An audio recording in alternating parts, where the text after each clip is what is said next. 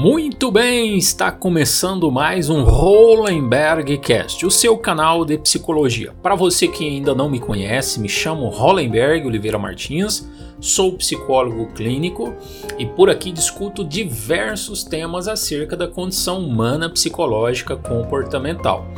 Eu não sei de qual plataforma que você está ouvindo aí, se é diretamente no Anchor ou se é no Spotify. Fica à vontade você fuçando aí para cima, arrastando um pouquinho para baixo, de repente você vai encontrar diversos outros temas que eu já gravei, inclusive com sugestões de ouvintes. Eu aceito aí sugestões, quem sabe eu consiga discorrer, discutir um pouco a respeito.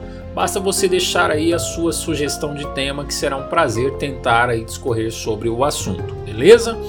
E eu acredito que é mais do que necessário, como os outros podcasts, deixar claro aqui para você que o meu objetivo aqui não é psicoterapeutizar ninguém, tá bom?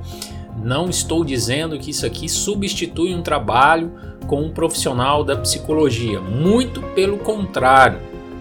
Espero que você faça um bom proveito aqui do material, do conteúdo, que você possa encontrar informações eh, interessantes para você que sirvam, quem saiba aí, de um pontapé inicial para você buscar um psicólogo, uma psicóloga, você fazer um trabalho com um psicoterapeuta.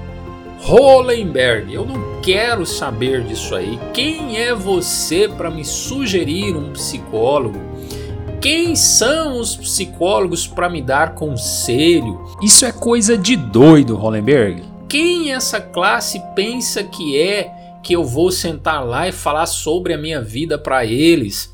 Quem eles pensam que estão controlando? Vão entrar na mente de. Gente, é exatamente sobre isso que eu vou tratar aqui neste podcast ou seja, preconceito com psicólogos.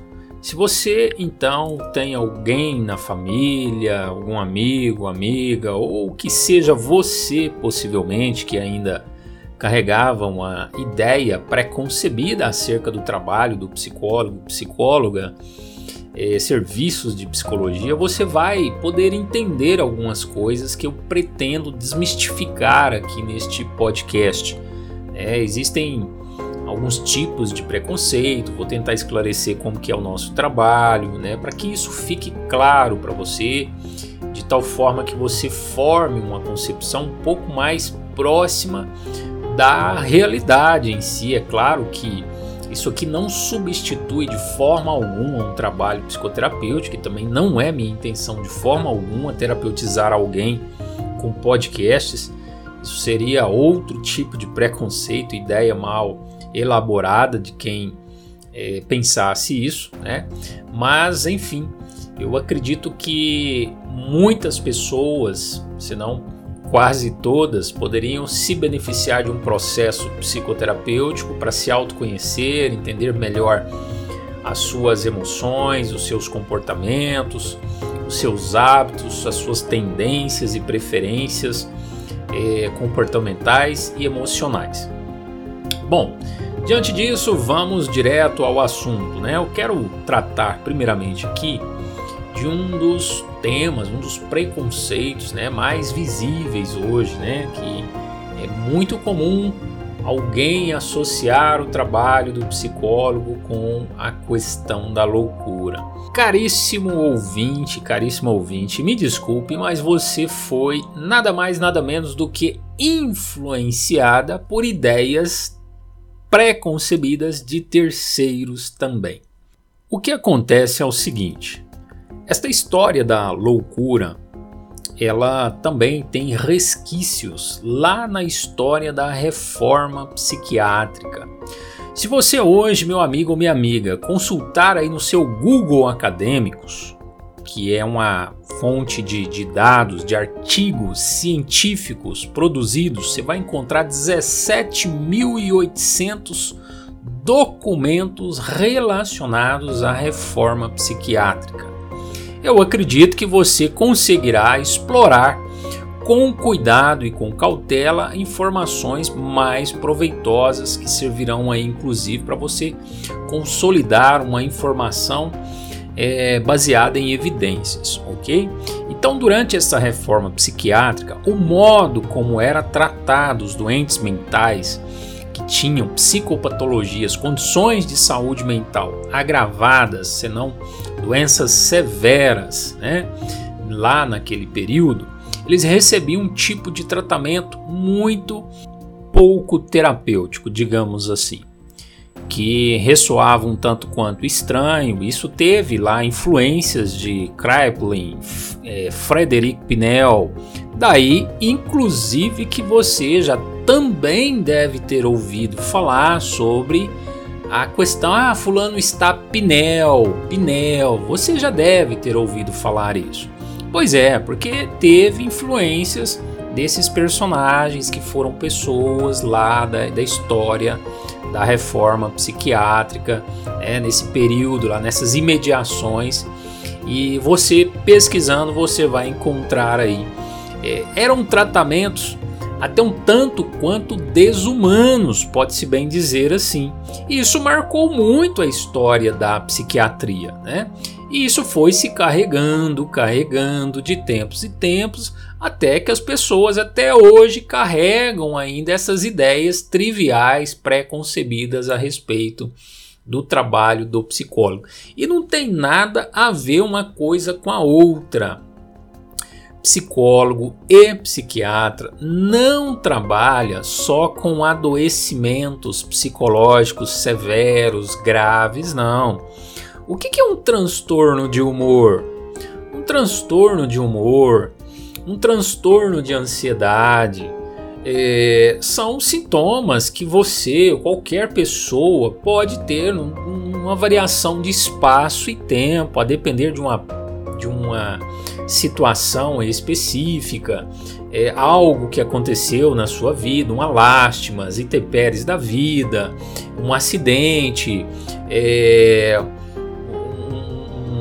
um assalto, qualquer um pode passar por esse contexto e desenvolver ali as suas questões psicológicas, emocionais, né? que muitos, inclusive, olham para isso, ah, isso é um trauma, isso é um trauma. Então vai num terapeuta, vai num psiquiatra para você conhecer melhor o trabalho, como que funciona. Inclusive, eu já tenho um outro podcast, salvo engano, quem tem medo de terapia, você fuçando aí, buscando, explorando aí a, este canal de podcast, você vai encontrar ele. Eu falo um pouco mais a diferença entre o trabalho do psicólogo para o trabalho médico, ok? Então fica à vontade aí. Uma outra forma que as pessoas têm de preconceito a respeito do nosso trabalho que eu quero deixar claro aqui para você, por favor, entenda isso. Psicologia não é um curso onde se forma profissionais com as melhores dicas, sugestões, conselhos ou algo do tipo. Meu irmão, você está completamente enganado. Você está enganado. A nossa formação não é para trazer a nós, enriquecer nós com um repertório de melhores dicas ou conselhos. Não. Primeiro que nós não damos, não ficamos dando conselho para ninguém dentro de um consultório. Você está completamente enganado, enganada. Inclusive, muitos deixarão de procurar um psicólogo, uma psicóloga, por acreditar que haveria alguém com um conhecimento superior ao dele ou ao dela, ou seja, pura ignorância pura ignorância, né? Às vezes a pessoa poderia pensar: quem são esses psicólogos para me dar conselho? Me desculpe, mais uma vez você está completamente enganado. Uma outra observação que eu quero fazer sobre um equívoco que também tem muito a respeito da nossa profissão é que psicoterapia não é um serviço que serve para arrumar ou consertar alguém é, principalmente se esse alguém não está nem um pouco interessado em fazer o trabalho psicoterapêutico. Aliás, eu tenho outra analogia para propor aqui para você. Imagine que você está num restaurante, de repente você está se alimentando e aí aparece uma outra pessoa que começa a colocar alimentos também no seu prato. Além disso, ela começa a falar que olha, isso que você está colocando aí no seu prato não combina com essa iguaria aqui e eu vou tirar. Olha, você tem que experimentar mais um pouquinho disso aqui. Ela coloca mais coisas no seu prato. Como que você iria se sentir? Qual seria sua provável reação? Eu estou dizendo isso para tomarmos em consideração que o sujeito que está do lado de fora do processo psicoterapêutico, imaginando que o melhor para alguém que está fazendo psicoterapia é o que ele tem a dizer, meu amigo, se um processo psicoterapêutico fosse baseado somente nisso, você vai concordar comigo que não precisava da intervenção de um terapeuta. Portanto, um processo psicoterapêutico não se baseará simplesmente no que pessoas aleatoriamente têm a dizer a respeito daquele sujeito em terapia. Porque esses indivíduos que estão de fora não sabem quais variáveis estão afetando os comportamentos e sentimentos daquele sujeito em terapia. As pessoas que estão de fora, ainda que mais próximas possíveis desse indivíduo, não sabem como que aquele indivíduo concebe a realidade dele ou dela. As pessoas que estão de fora desse processo psicoterapêutico não sabem como que este indivíduo se sente dentro de certas instituições profissionais, escolares, religiosas, inclusive familiares. Quem está de fora não tem discernimento em totalidade do que, que aquele sujeito está fazendo, inclusive nem sabe o que, que ele está levando para o processo psicoterapêutico. Uma outra situação bastante corriqueira que é possível de se deparar com ela desde os períodos de estágio da faculdade é quando os clientes se deparam com um psicólogo ou psicóloga que é ligeiramente mais jovem do que eles, ou muito mais jovem do que eles, né? é, como se a competência profissional estivesse atribuída totalmente à experiência de vida, senão à idade. Meu irmão, me desculpe, você errou novamente, tá? Competência clínica se adquire com estudos, com dedicação, com comprometimento, com capacitação, com formação, com especialização, com estudos é, acima de tudo, baseados em fatos e evidências empíricas, ok? Então é muito complexo a coisa, é muito complexo. Quando as pessoas procuram a gente porque familiares estão de cima e tudo mais, a gente já tem um, um, trabalho muito desafiador para tentar sensibilizar, apresentar a essa pessoa os benefícios que ela pode vir a colher com o trabalho clínico. Agora imagina você pegar uma pessoa que não está nem um pouco interessada é, neste tipo de serviço. Né? É, outra observação dentro dessa, que também é passível de, de refletirmos, é o tratamento de crianças. Né? É, é muito válido os pais saberem de antemão que esse tipo de trabalho vai exigir muito da participação deles. Então não existe esta ideia, esta hipótese de que o pai vai lá, deixa o filho e, e sai, depois volta e pega a criança assim que terminar a sessão, sem saber, sem participar. Isso vai exigir, inclusive, a aprendizagem por parte desses pais, ou seja, esses pais vão ter que sentar com o profissional psicólogo, vai ter que ouvir ele, vai ter que é, absorver ali alguns conceitos para que ele possa implementar algumas intervenções com essa criança lá no ambiente dela, lá na casa deles. Em qualquer é, é, ambiente que ele estiver com essa criança, ele vai precisar intervir. Uma observação que deixo aqui é. Você pode ouvir aí um outro podcast meu que chama-se Orientação de Pais. Você procura aí no meu canal que você vai identificar e entender melhor o que eu estou querendo dizer em relação a isso.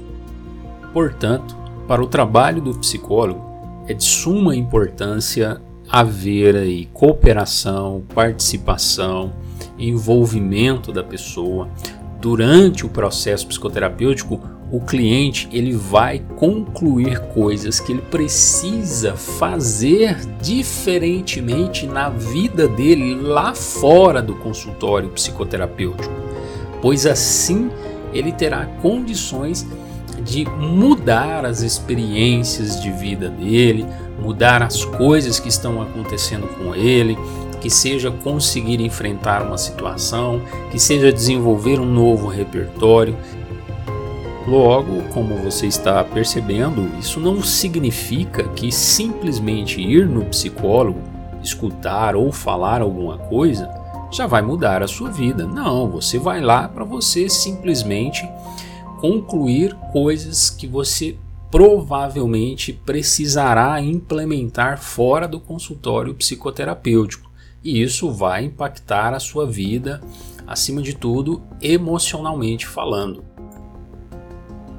Não tão diferente da classe médica, o trabalho do clínico envolve uma teoria que ele vai seguir, que ele vai obedecer para referenciar o tratamento, que a gente chama isso de abordagem, que é na verdade uma teoria é, que o clínico mais se simpatizou durante a sua formação, a sua especialidade.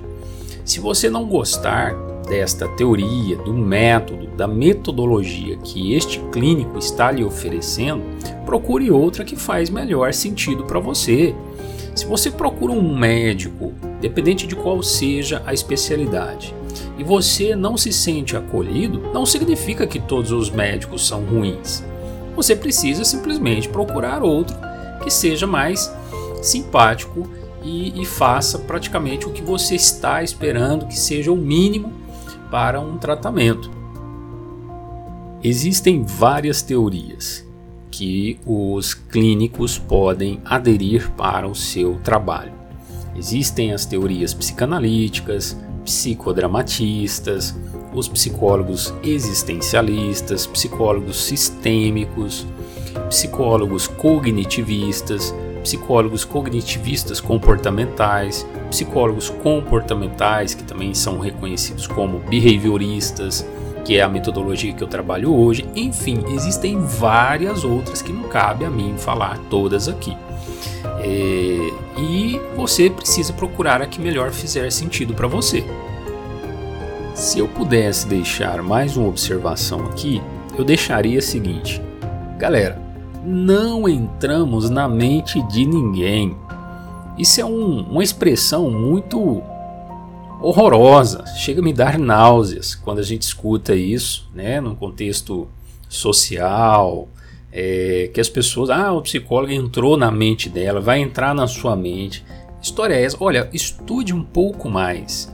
Não carregue aí dialetos, expressões, frases formadas que o senso comum fica falando abesteadamente à torta e à direita. É muito importante você entender como que funciona o processo. Eu entendo sim, claro, que isso aqui é um modo que as pessoas têm de enxergar que o psicólogo pode levar a pessoa a concluir que ela estava enganada em relação a alguma coisa. Mas não entramos na mente de ninguém, por favor, convenhamos, né? Pois o que estamos falando é de uma ciência, não se trata daquilo que o povo de antigamente falava.